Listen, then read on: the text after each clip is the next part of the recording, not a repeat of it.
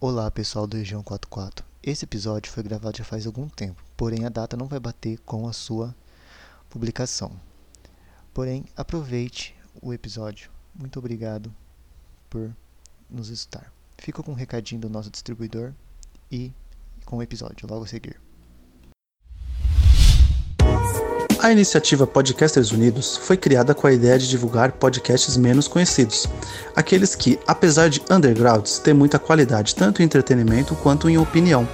Por aqui você tem a chance de conhecer novas vozes que movimentam essa rede.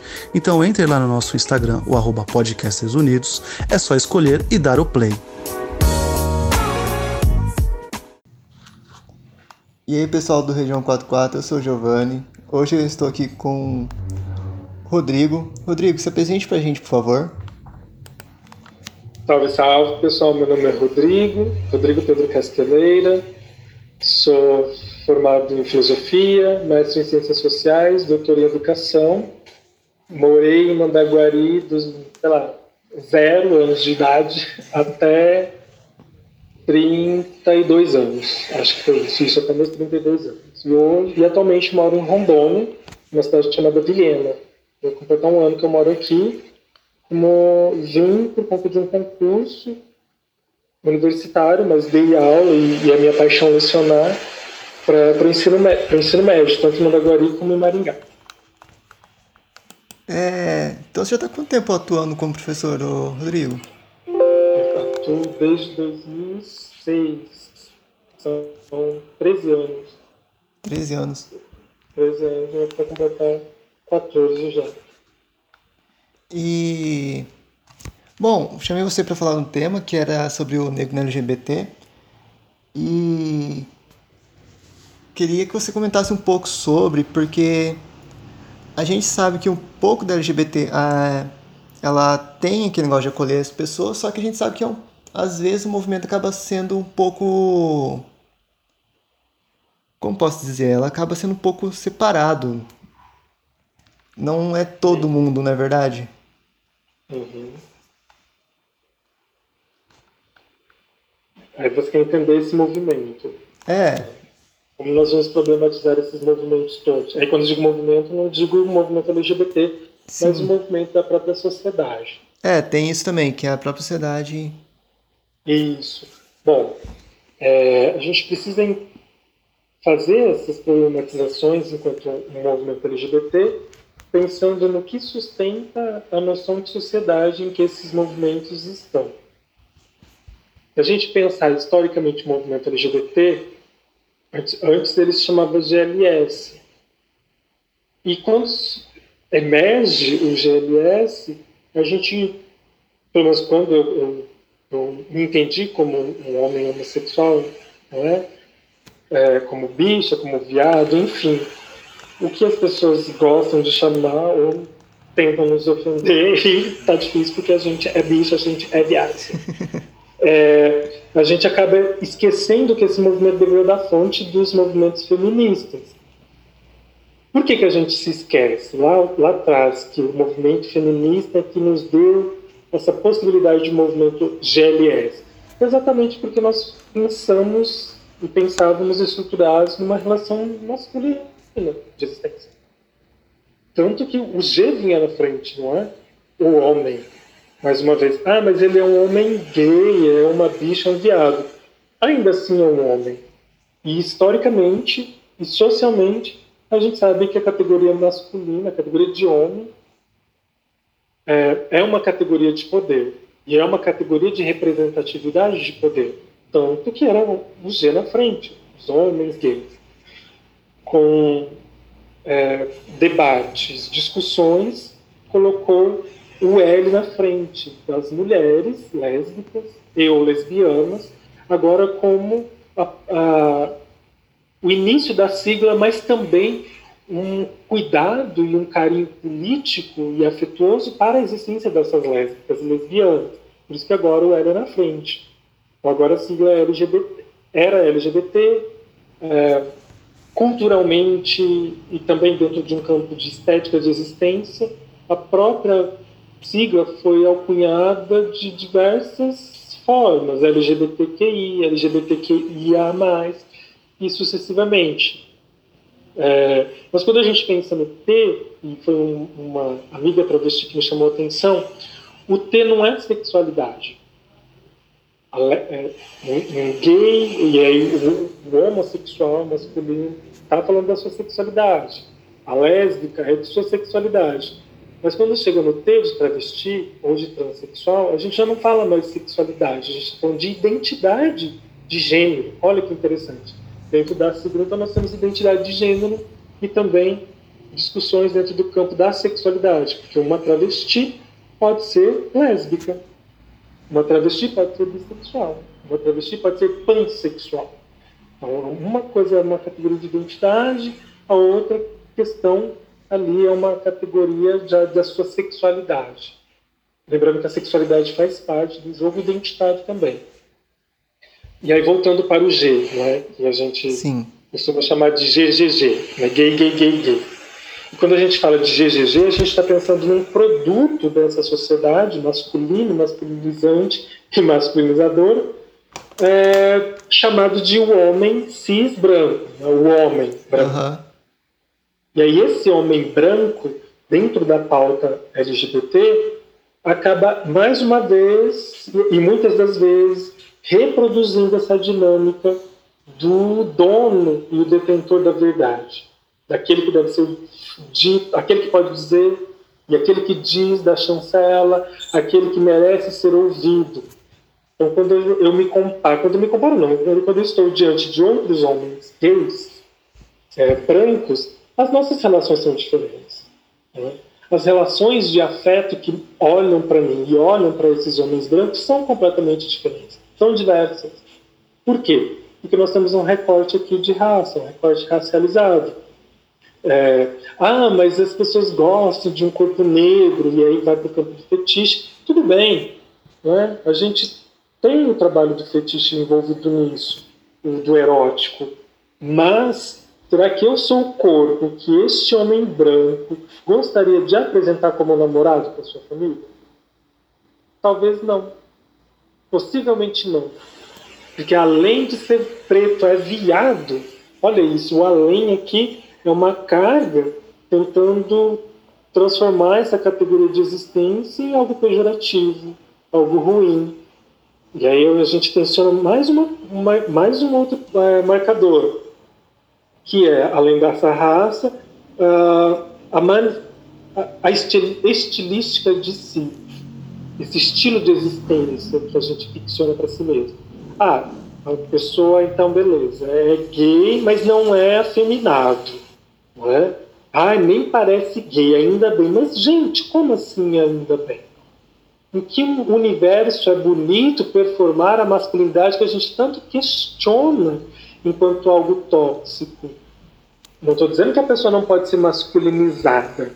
Uhum. Se eu assim dissesse, eu jogaria por terra as existências dos homens trans. Não é isso. O que eu estou questionando é a toxicidade do ser masculino, aquilo que ele representa socialmente no nosso imaginário como homem, enquanto aquele ser macho é, e machista e tóxico para todos nós e todas nós. Ah, então eu não posso ser afeminado? Quem disse que não? E então a gente olha para dentro do, da, da sigla do movimento, a gente percebe que os gays querem, mais uma vez, a reprodução do próprio padrão dos homens heterossexuais. Forte, o jovem, o não afeminado, o discreto e fora do meio. E nós, as bichas pretas, as bichas indígenas, as bichas gordas, as bichas afeminadas. Onde ficamos nessa equação? Mais uma vez ficamos à margem da equação sempre tensionada. A gente também quer ser o alvo do desejo, mas um desejo pelo afeto, um desejo não colonizado, um desejo ali, dentro de um plano de igualdade e de equidade. Nossa, eu nunca tinha parado para ver esse lado, né? É... Não vou mentir, meu conhecimento sobre esse assunto é, é o que eu estudei por vontade própria, então não é muita coisa, é um pouco raso. E uma coisa que você falou eu fiquei lembrou quando eu era mais jovem tudo, que tinha um certo um certo uma certa uma certa fala que era a seguinte: tudo bem ser gay, desde que não seja afeminado. Tem esse uhum. isso vem crescendo veio crescendo comigo um bom tempo até eu desprender dessa ideia, saber aceitar, foi bem difícil. E e isso foi agora que você falou me lembrou isso quando da infância e foi esse pouco tempo que você falou para mim foi uma aula enorme. Foi muitas informações que eu já lia que foi inserida agora. Eu falei, nossa, verdade. E perante o fato do. Bom, como você sabe, ultimamente está acontecendo aconteceu esses, esses movimentos negros, antirracista. É, eu já não acho meio.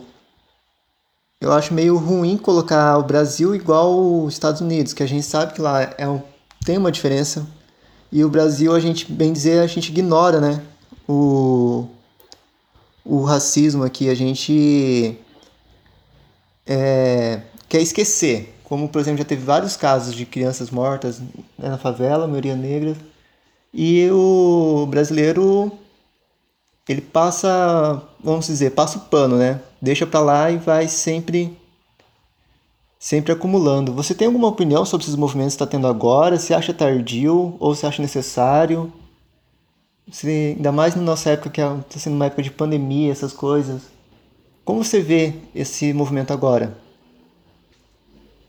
Bom, gente, bom, quando você chama atenção para as diferenças entre as realidades estadunidenses e a brasileira, te parabenizo porque é exatamente isso que muitas pessoas acabam não percebendo ou não se dando conta, enfim. Nós temos realidades muito distintas, ainda que a gente tenha é, uma pauta racializada. Só que os nossos modos de colonização, os nossos modos históricos, culturais, sociais, políticos e religiosos também são diferentes. São muito diferentes. Então, o racismo à brasileira é diferente do racismo a né, Estados Unidos da América. Muito diferente, muito diferente. E ainda assim deixam marcas muito pontuais. É, e essas marcas são importantes pra, é, sempre de serem mencionadas, exatamente para que a gente não repita esses movimentos. Uh, acho importante nós nos manifestarmos. Aqui no Brasil a gente acaba tendo um fenômeno, e aí eu vou dizer isso assim bem dentro do exercício do livre pensamento. Não estou usando nenhum teórico, não fiz nenhuma problematização mais profunda e teorética com isso mas a gente acaba neste movimento, é, e para além desse, desse, momento de pandemia, de é, não percebermos mais as mortes das pessoas. A gente vê no noticiário, a gente vê nas nossas redes sociais, mas a gente não problematiza. É só mais uma morte. E a gente passa. A gente simplesmente passa. E quando eu digo a gente, eu estou inflexionando as, a nossa estrutura social como um todo brasileiro. Sim. A gente simplesmente não questiona, parece que a gente já não problematiza mais essas mortes. E quando a gente chama a atenção, e aí a gente dos movimentos todos, movimento negro, ou movimento LGBT e, e outros, para essas mortes específicas, a morte de Dandara, a morte de João, a morte de Marielle, a gente está chamando a atenção não só para essas mortes, a gente está chamando a atenção para toda uma estrutura é, assassina de uma política de morte. A gente também chama a atenção das mortes de pessoas que a gente não sabe o nome, que a gente que acabam virando só números e só dados. Quando as pessoas começaram a colocar suas, é, sei lá, marcações no Facebook, no Instagram, nananã, nananã, ou pray for qualquer coisa, eu sempre fico pensando que impacto isso tem? Uai, vamos imaginar que eu não conheça a pessoa e acabei esbarrando né, no perfil dela e vejo um quadrado preto no Instagram. Uhum. Eu não vou fazer ideia, eu vou lá clicar e vou ficar preso em outros quadrados pretos. Saca? Então, por que, que a gente não fez um movimento, algum, poucas pessoas fizeram, um movimento de colocar links específicos para dizer o que, que é aquilo? É, ah, por que, que no Brasil a gente não faz nada? O Brasil é um, né, um povo muito Sim. pacífico. Gente, não. Os quilombos são uma representação muito pungente e, importante no cenário brasileiro, mostrando que nós, negros e negras, não fomos pacíficos. Não. Nós não fomos. A gente, a gente ancestralmente tentou resistir, resistiu quando, quanto e quando pôde, fugindo, é, denunciando, que mais? Levando recados importantes da Casa Grande para dentro da senzala, estabelecendo rotas de fuga. Enfim, todo esse tipo de, de estrutura mostra para a gente, sim, que nós somos um povo que estabelece relações de resistência. Só que nós, muitas das vezes, não temos uh, a parceria. Eu estou falando da parceria branca ah, mas o racismo uhum. não é um problema de pessoas brancas.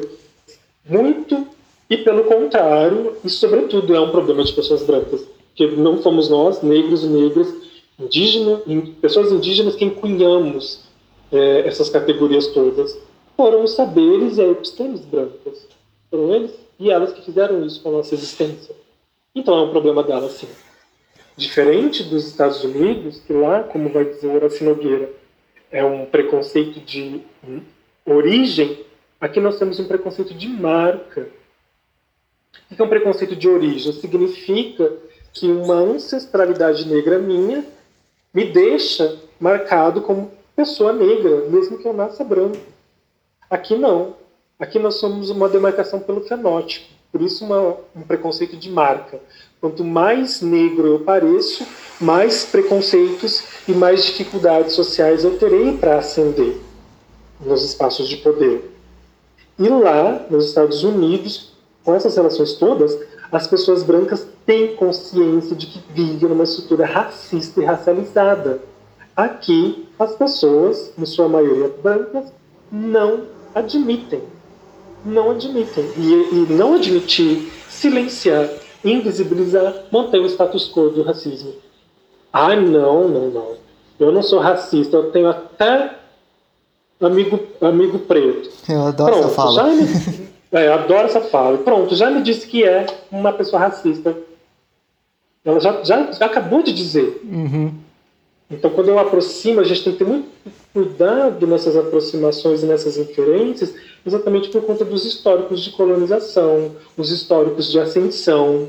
Lá, negros e negras conseguiram ascender aos espaços, aos espaços de poder muito antes do que a gente e em maior número de contingente.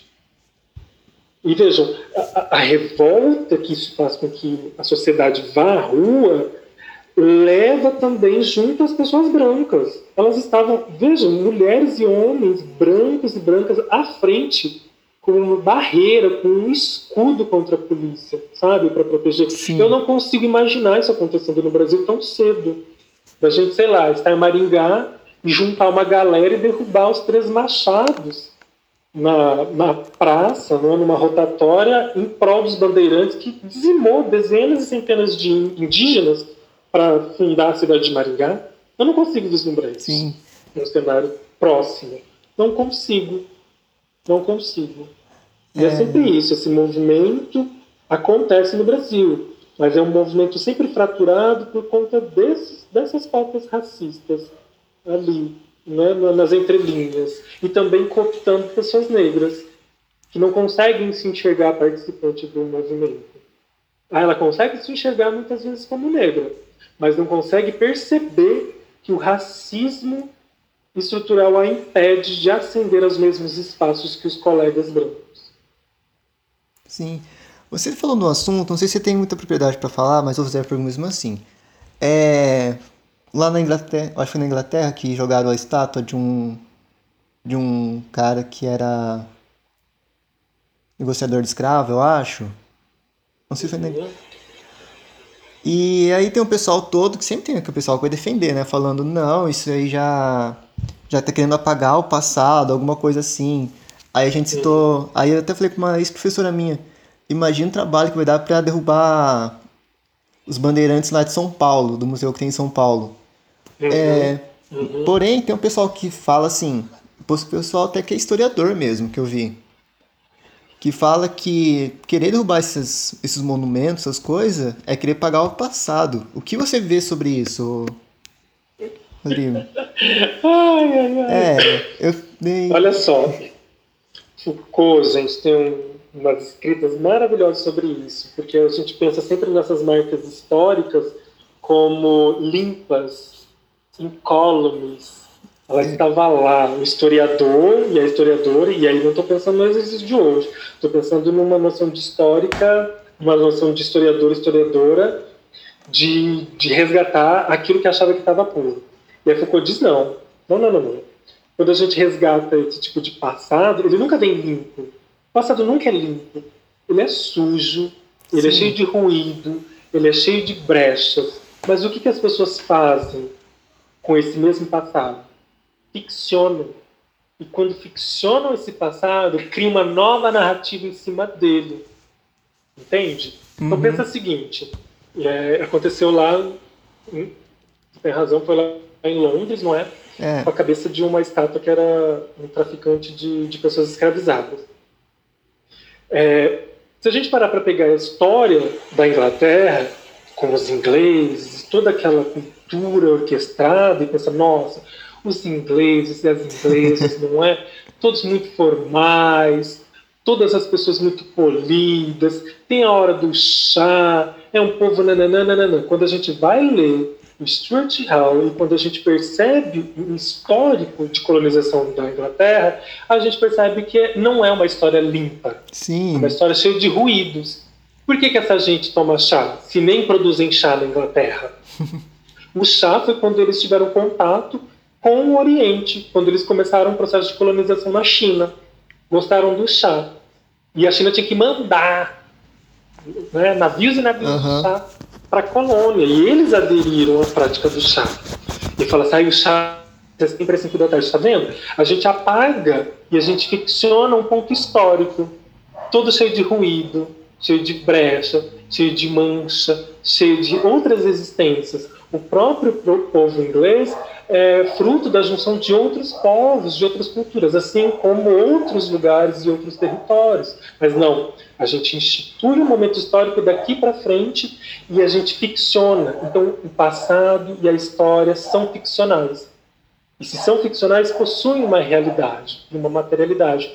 Quando derruba a- uma estátua dessa, por exemplo, corta a cabeça, é uma tentativa de apagar? É uma tentativa de apagar, mas todo apagamento, nesse, todo apagamento não, mas o apagamento também é presença. Eu estou apagando a estátua, mas eu sou obrigado a dizer quem era a estátua, quem é esse sujeito, qual é o passado dele e por que, que a gente quer ressignificar o passado. É, então, Rodrigo. necessariamente, a gente está apagando esse ser humano, a gente está criando ali uma marca, dizendo não dá mais. A gente não pode ter esse tipo de, de nome. É, eu moro em Rondônia. Rondônia vem de onde? De Marechal Cândido Rondon, que tem também uma cidade no Paraná chamada Marechal Cândido Rondon. Rodrigo, agora só um pouquinho, que tem Ah, um problema aqui, só um pouquinho.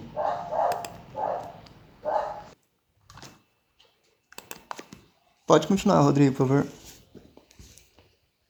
Então, é, Rondônia, Marechal Cândido Rondon, que é outra cidade, tem esses nomes. O Estado também tem esse nome, graças ao quê? A uma noção exploratória de um sujeito bravando o Brasil. E aí, quando a gente pensa sempre nessa noção de, ah, ele estava desbravando o Brasil, a gente está tendo uma perspectiva. Quando a gente ouve as narrativas indígenas, a gente está vendo uma, uma perspectiva exploratória de perseguições, de mortandade, de incêndio, de doenças trazidas para essas pessoas. Então, o, ah, e é a favor do progresso. Mas o progresso é interesse de quem? De quais grupos? É um progresso realmente necessário, urgente? Que tipo de progresso é esse? Que já vem manchado com sangue de outras, outras vidas e outras existências. Não é? Então a gente Sim. tem que ser capaz de também ficcionar ah, os nossos passados, os nossos desejos, criar as nossas mitologias. Não simplesmente se render a, a essas outras que, a- que são nos dita como a verdade, a correta, a mais neutra, a mais científica. Sim.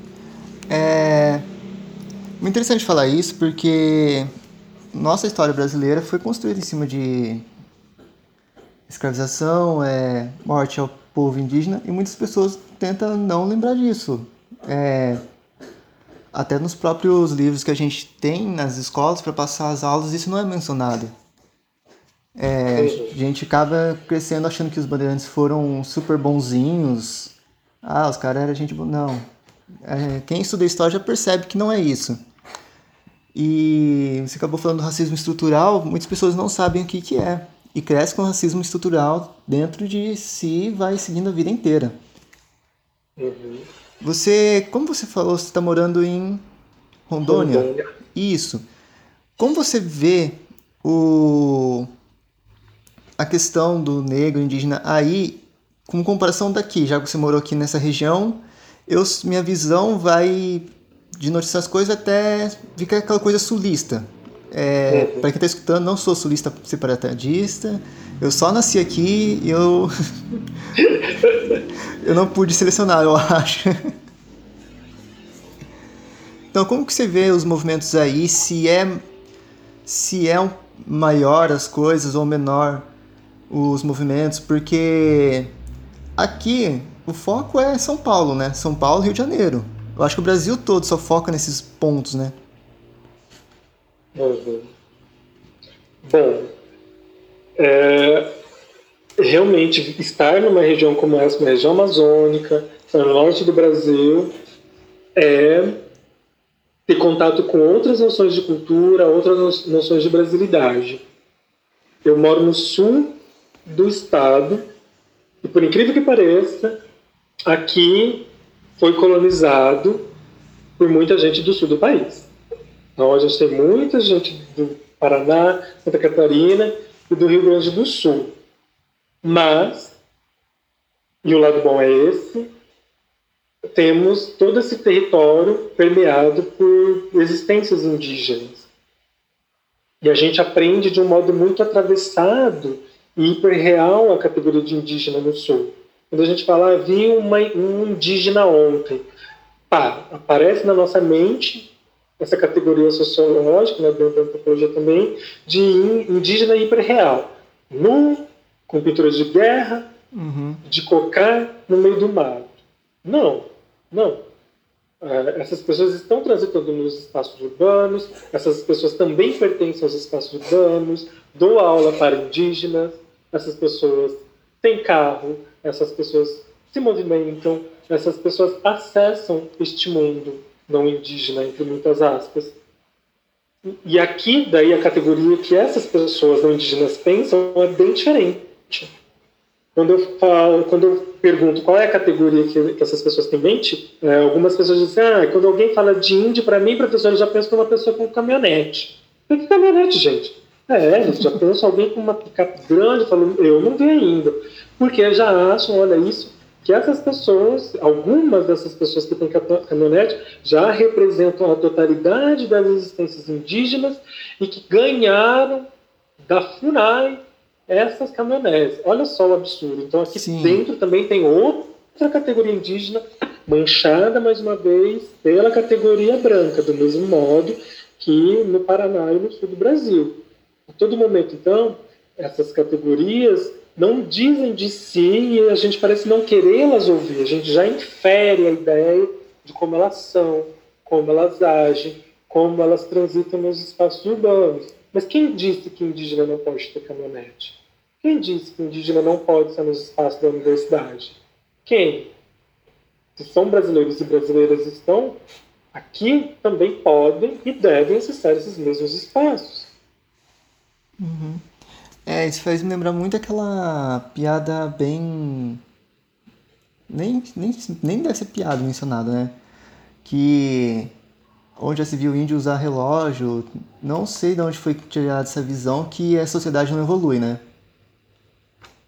É, aí tem até um, um post assim no Facebook muito famoso, que a menina falando ah, meu sonho era não ter sido colonizada, porque daí eu ia estar nua na minha com a minha onça. Eu uhum. eu vejo essa piada pensando que a pessoa não vê que a sociedade vai evoluir. Se a gente tivesse sendo colonizado ou não, os índios iriam evoluir, claro. Eu tenho cultura diferente até hoje. É uma visão minha. Não sei se a visão tá errada. Se você tiver errado, você pode me pedir, por favor. É, a gente não pode pensar que é, esses saberes todos ocidentais vieram para trazer necessariamente um processo de evolução. Eu sempre, eu sempre eu tenho muito receio e respeito com a palavra evolução. Eu estou tentando evitar de usar os meus textos para falar. Uhum. E quando eu falo de evolução, é, é, como se fosse algo orgânico. Necessariamente existe uma, um povo primitivo e, em comparação, existe um povo evoluído. Que também é muito comum as pessoas dizerem, ah, indígena é tudo atrasado. Como assim atrasado? Atrasado em relação ao quê? São, são culturas distintas. Ah, essa, ah, porque nós somos mais evoluídos. Mas eu penso, evoluídos quando comparados com o quê? São processos distintos, sabe? E, e, talvez ao invés de falar evolução, a gente pode falar de avanços ou mudanças tecnológicas. Mas um arco e flecha é uma tecnologia. É um, um emprego de força, habilidade, cálculo matemático, de velocidade, de ângulo para você acertar um objeto em movimento ou não. Então nós temos um objeto tecnológico, sabe? E aí é um processo que chegou naquele momento no ápice do seu próprio é, sistema e cultura específico. Então a, a gente tem que ter muito cuidado com essas armadilhas desse processo colonizador. Descolonizar o olhar é um exercício, é um exercício muito difícil, muito lento, porque é processual. Não é? Eu tenho que olhar para a cultura e tentar compreender a cultura dentro dos próprios argumentos de si, e não de fora. Não é? é a antropologia fez muito isso durante muito tempo, no século retrasado, de dizer o que eram as outras civilizações, culturas, e imprimindo para a gente uma ideia de evolução primitiva, moderno atrasado, evoluído, subdesenvolvido, atrasado. Então, essas marcas ainda permanecem nos nossos imaginários, no nosso dicionário, no nosso cotidiano. Sim. É, então, uma charge como essa, dizendo, ah, se eu não tivesse sido colonizada, o que ia acontecer? E aí é muito problemática, não é? Pensar de que essa colonização foi benéfica para aquela pessoa, porque agora ela, sei lá, está usando uma caminhonete, ou está não sei o quê, está lá. Não, a gente tem que pensar se o desejo dessas pessoas seria o de acessar esses objetos, que é outra posição, é tentar pensar na autonomia do sujeito. Os, os portugueses vieram para cá e em momento algum perguntaram pelo desejo dessas pessoas. Os desejos capitalistas, os desejos colonizadores, os desejos religiosos é que vieram e enfiaram goela abaixo nessas existências. E isso fica ali, é? No nosso imaginário popular, e quando cada dia e a gente vai tentando destruir esse edifício tijolo por tijolo. Uhum.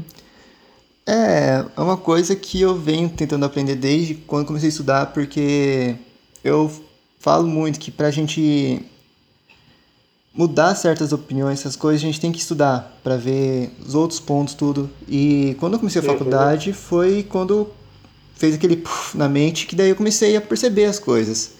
Então eu falo que eu ainda cometo alguns erros, como eu falei agora. Eu estou analisando aqui e falei, nossa, que absurdo, mas é coisa que estou tentando aprender conforme vou vivendo. É... Bom, já indo para os minutos finais, Rodrigo, você tem alguma coisa que você fala, vou ter que comentar sobre isso, porque é uma coisa que está atual e está incomodando, ou uma, sei lá, você tem uma coisa que queira comentar? Olha, muita coisa Não, tem a me incomodar na vida. Mas assim, é, vamos pensar nesse cenário, não é? Nesse Sim. cenário. Eu sempre pensando, quem é que tem o conforto de poder ficar em casa com tranquilidade? E quem é que ainda precisa sair desses espaços para se aventurar no trabalho? Sabe? A gente tem que ter muito cuidado para pensar sobre isso e sobre como a gente olha para o sujeito. Sempre pensar, mas essa pauta levantada agora é realmente necessária? Ela é de longa data? Ela, essa pauta traz o quê? Porque as pessoas tentam atacar as, essas pautas é, chamadas de militantes ou de esquerda usando falácia. Sim. Ah, é tudo um bando de esquerdista, um bando de gente comunista, socialista, que quer lá, lá, lá, lá, lá, lá, lá, lá, lá. Eu falo, gente, eu já fui chamado de, de, de comunista. Eu falo, gente, eu não sou comunista, gente. Alguém me perguntou o que, que eu sou? Não perguntou, não pergunta. É, mas essas pessoas Ouve as nossas pautas e já é nos colocam em caixinhas específicas. Eu falo, gente, nem sempre eu caberei nessas caixinhas que vocês estão desenhando para mim. Talvez eu escorra por todas elas, talvez eu transborde por todas elas, talvez eu as pegue e coloque numa caixinha minha para eu dizer quem vocês são. Muito cuidado, muito cuidado.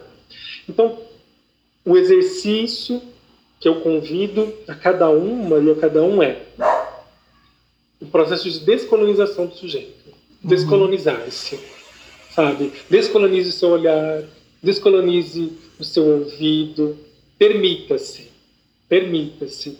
Ah, mas Rodrigo, eu não vou sair daqui amando todo mundo e abraçando todo mundo. Gente, por favor, não é nem para abraçar, é para ficar em casa, de máscara, não é para abraçar. para você olhar para essas existências como existências válidas, como seres com estilísticas específicas de vida, como existências palatáveis. Ah, mas isso confronta alguns saberes da minha religião. Confronta, confronta. Mas a religião é sua, é da pessoa, é minha, então é um problema seu. Você que vai ter que lidar com seus dogmas dentro do seu espaço religioso privado. O espaço público, o espaço social é o das diferenças, onde ciganas, onde mulheres ateias, onde mulheres das religiões protestantes ou neopentecostais vão transitar.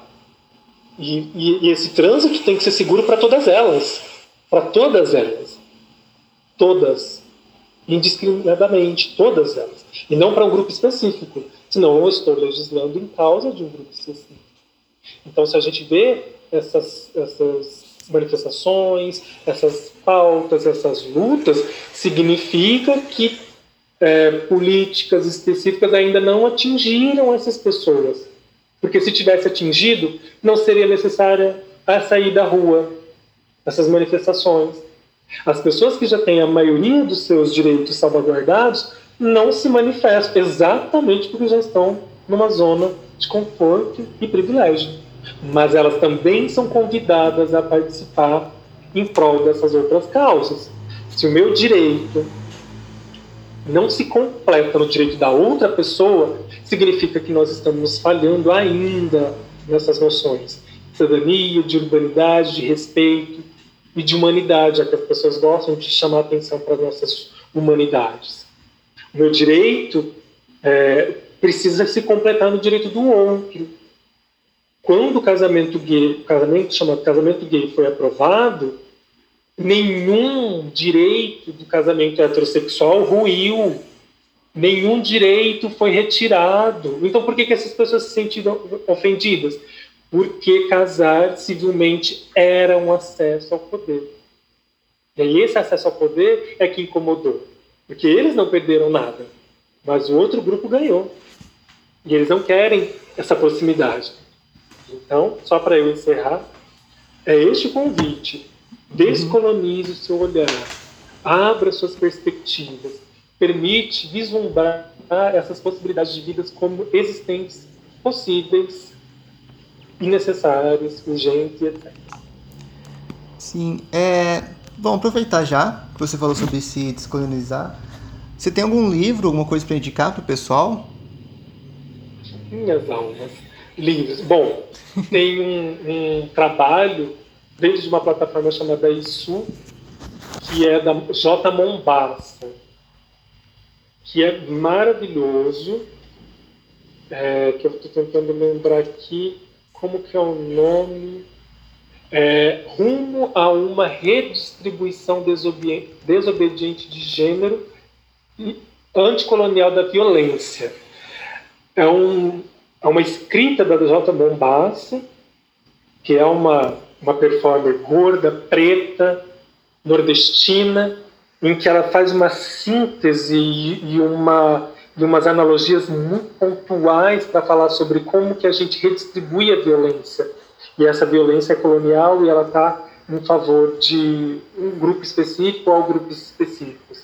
A gente tem trabalhos do Bernardino Costa, a gente tem os trabalhos do Miolo, a gente tem os trabalhos do Grossfogel, todos esses autores é, são decoloniais, que ajudam a pensar e a repensar como que a gente foi colonizado e colonizada.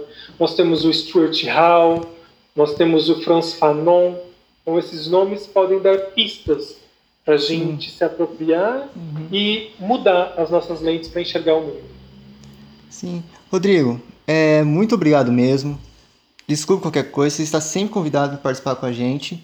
Se você tem alguma ideia, algum tema, você pode falar que você está sempre convidado.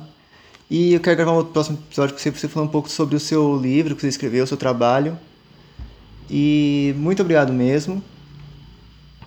E é isso. É isso, eu que agradeço o convite. Eu, eu, eu gosto desse movimento do retorno à, à, minha cidade, que é Mandaguari. Não deixa de ser um retorno, apesar de ser virtual. Mas eu gosto disso, eu acho que a gente tem que sempre deixar rastros, para que esse rastro contamine outros seres, outras pessoas. Eu que agradeço, Giovanni, muito, muito, muito obrigado. E eu estou à disposição. Muito obrigado. Um abraço, tchau, tchau. Tchau, tchau.